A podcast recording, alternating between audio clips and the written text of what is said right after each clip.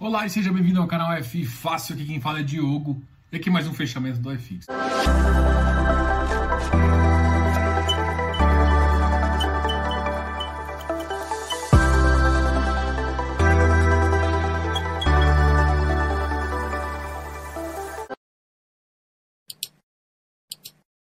Caramba, tem um tempo que eu não faço fechamento. Ok, ok, ok, então vamos lá? Bom, primeiro a gente começa sempre com as notícias. E as notícias não são tão legais para o mercado. Bom, então vamos falar agora um pouquinho do Ibovespa. Teve uma queda hoje bem grande, bem acentuada, caindo 2,72 pontos, chegando abaixo dos 100 mil pontos. Então a gente fechou o dia hoje com 99,369 mil pontos, abaixo dos 100. Significa que o mercado uh, interno piorou um pouquinho. Então ainda estão discutindo bastante coisas internas e isso pode complicar um pouquinho. Hoje a ideia também é fazer a, esse fechamento no, sem nenhuma edição. Então, qualquer coisa que acontecer, vocês vão ter que me perdoar que, a, que a, hoje vou, a gente vai fazer um pouquinho mais rápido, beleza? O dólar hoje caiu também, ou seja, quando o dólar cai, significa que o mercado exterior já começa a ficar mais positivo. Hoje teve as bolsas americanas ficarem altas, então hoje foi um dia positivo. E isso o mercado emergente teve uh, as suas moedas mais valorizadas. Com isso, o dólar no Brasil cai. E caiu 1,79, foi referente. Então, o que aconteceu foi que o dólar caiu, mas a bolsa caiu também. Significa que o mercado externo melhorou, mas o mercado interno não está legal. É, ainda existe muita dúvida em relação às condições de endividamento do país e a gente pode analisar isso de forma bem interessante agora. Ok? Então o dólar caiu para caiu 1,69, chegando à faixa dos 5,48. Conversado com bastante gestores e o recado é único: PIB. PIB, recuperação da renda. Se não tiver recuperação da renda, as empresas vão começar a ter que reduzir e o PIB não vai realmente crescer, o que está projetado até no relatório Focus, isso vai pedir. Beleza? Esse foi só um recadinho. E agora a gente vai falar um pouquinho dos ativos que tiveram o pior desempenho depois dos ativos que tiveram o melhor desempenho. Vamos começar pelo HBTT11, o Habitat o pessoal começou a depreciar ele muito. Eu até acho que tem gente que é, não entende um pouco. Por quê? Porque o HBTT11, apesar de eu falar que realmente hum, talvez não seja tão interessante, principalmente quem pagou um ágio muito alto por ele, mas ele é um ativo que ainda tem votação. Pode, as pessoas podem dizer não. Os, os maiores cotistas têm essa, essa possibilidade, tá ok? É, mas de qualquer forma, vamos ver o número de negociações. Olha, volume financeiro foi de 37 mil. Então, é, é um ativo que tem caído de preço, mas não tem caído de preço com, uma, com, uma, com volume financeiro alto. Ou seja, quem está saindo do ativo não é quem realmente tem dinheiro, é mais sardinha, de novo. É, então, o que, que eu estou querendo falar é que, assim, se você tem esse ativo e não quer que seja, para um pouco e analisa antes de sair vendendo a qualquer preço, tá ok? HGLG 182. Ah, hoje, amanhã vai começar a provavelmente ter a flipagem, até eu acho que o pessoal deu uma antecipada um pouco hoje. Ah, então fez com queda, mas realmente a gente vai ver isso amanhã. O RBRY caiu também 2,70. É um ativo que já voltou abaixo do VP, então já começa a ficar interessante. É um ativo que está muito exposto a CDI.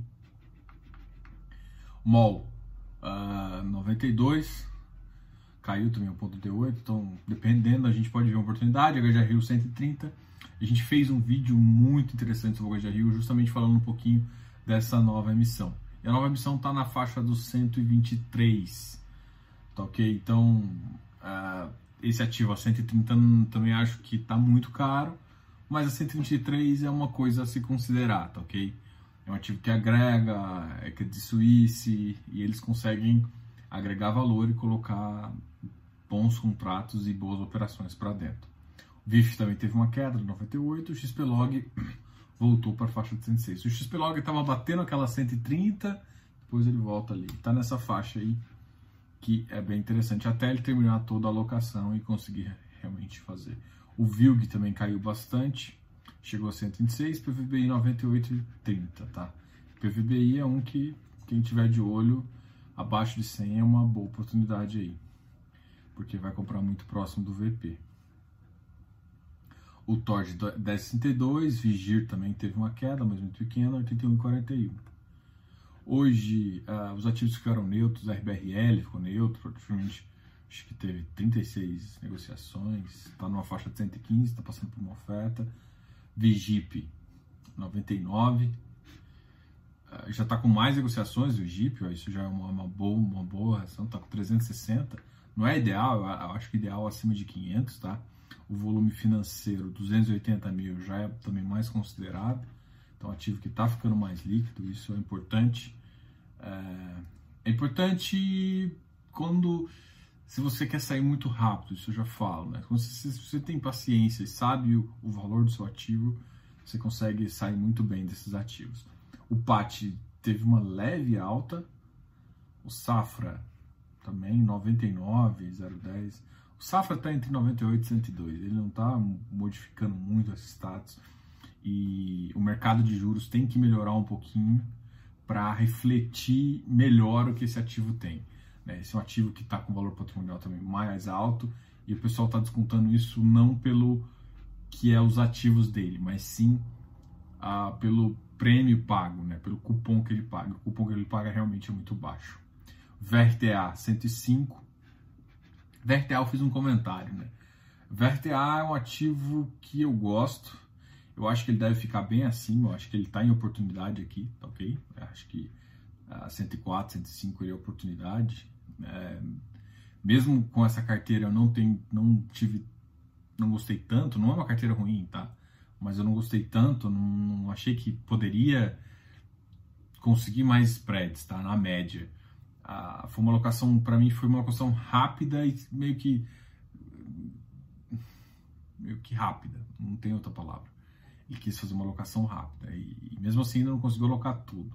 Mas é um ativo que, mesmo com essa locação que, que eu considero média para ruim, tá? É um ativo que vai pagar aí seus 0,70, 0,75.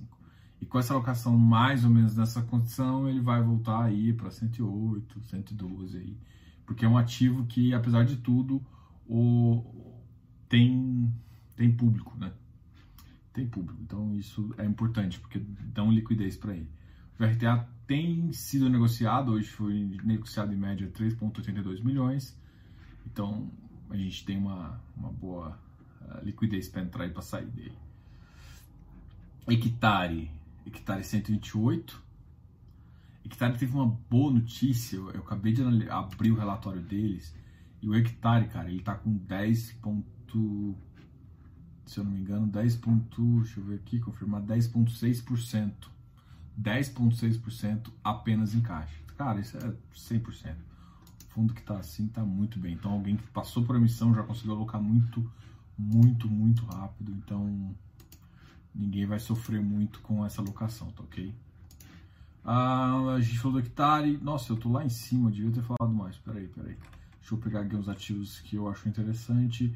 Iridium 115, KNCR 89, BCP, hectare, Rect.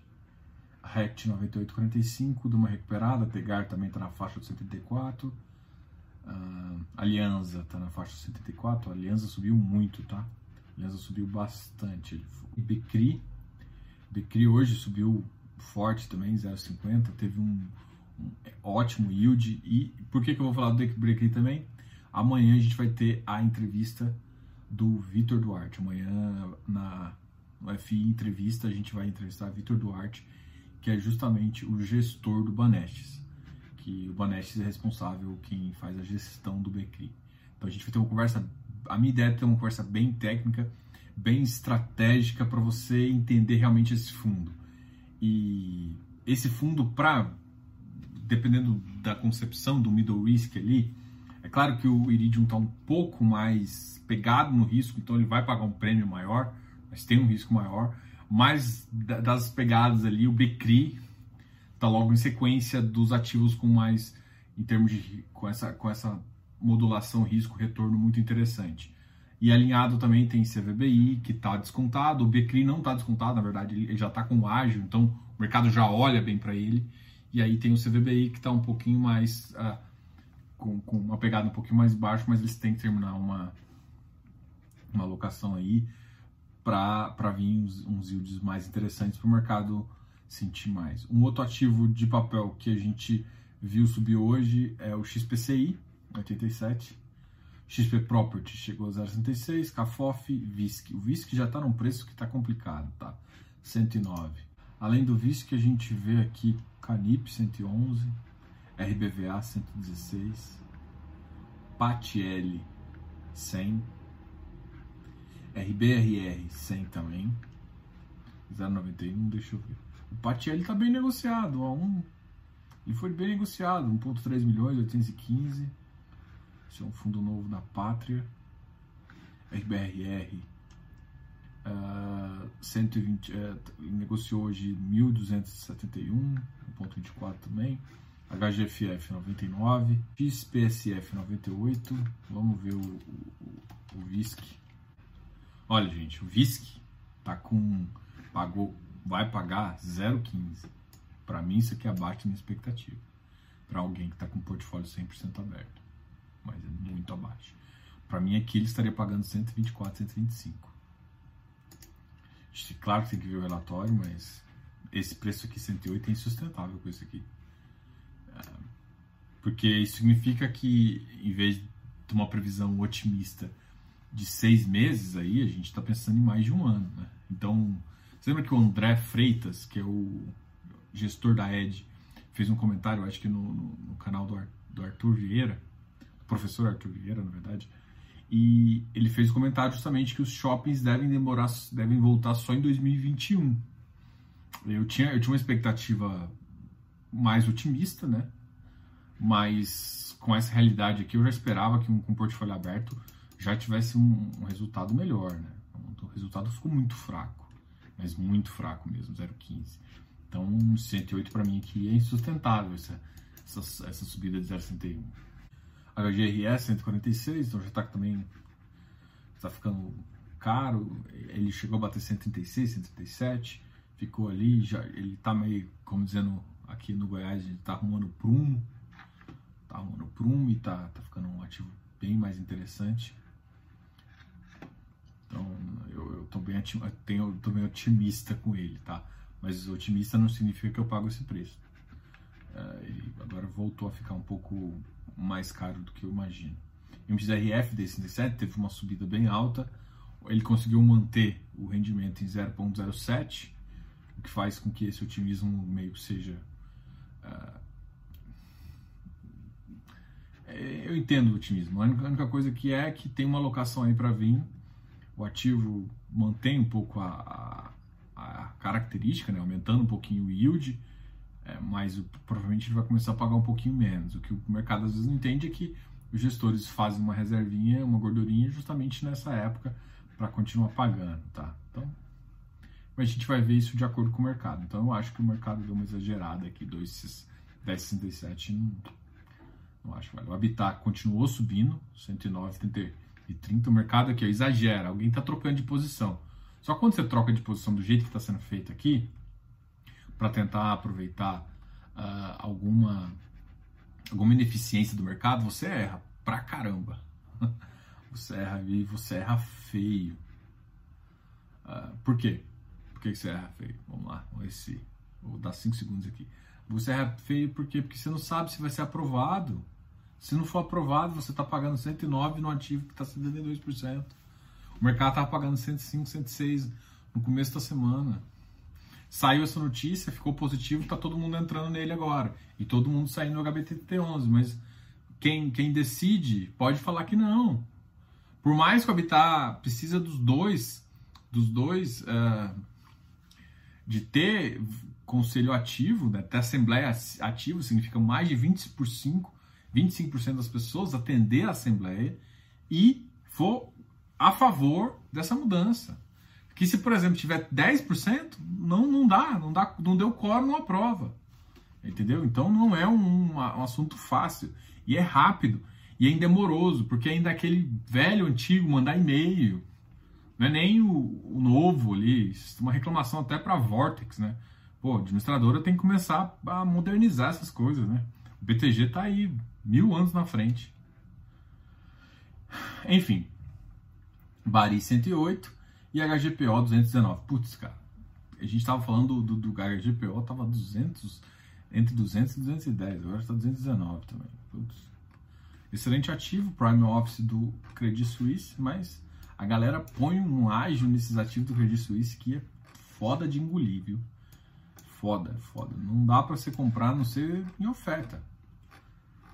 Porque o Credit Suisse também, ele, ele, ele não... Tem ativos que privilegiam, assim, que quer que todo mundo que tem dentro compra para depois ir para o mercado. Então, deixa... Você tem seu direito, depois você tem o direito do que das outras pessoas que não estão exercendo direito. E assim, aí no final que ela leva para o mercado, né? Acredite não. Você tem direito, depois eu levo para o mercado. Então, se, se, muita gente não consegue executar tudo, ela já leva para o mercado e mais o montante adicional. Bom, gente, a gente falou bastante aqui de alguns ativos, deu um resumo geral. Se inscreva aqui no canal, dá um like nesse vídeo e não se esqueça de deixar comentários. Comente. Amanhã a gente tem uma live muito legal com o Vitor Duarte do Banestes, então eu aguardo você lá, tá? Então a gente vai ter muita informação para você, a gente vai discutir de alguns assuntos bem interessantes, falando além da estratégia, também conversar um pouquinho do mercado de CRI e de como ele enxerga esse mercado uh, daqui para frente. Né? A gente vai falar um pouquinho de pré-pagamento de CRI e algumas questões que devem ser avaliadas para o mercado não ter, uh, não encontrar nenhum problema. Te vejo amanhã, tá ok? Então, se inscreveu? Deu um like? Tamo junto. Até mais, pessoal. Tchau, tchau.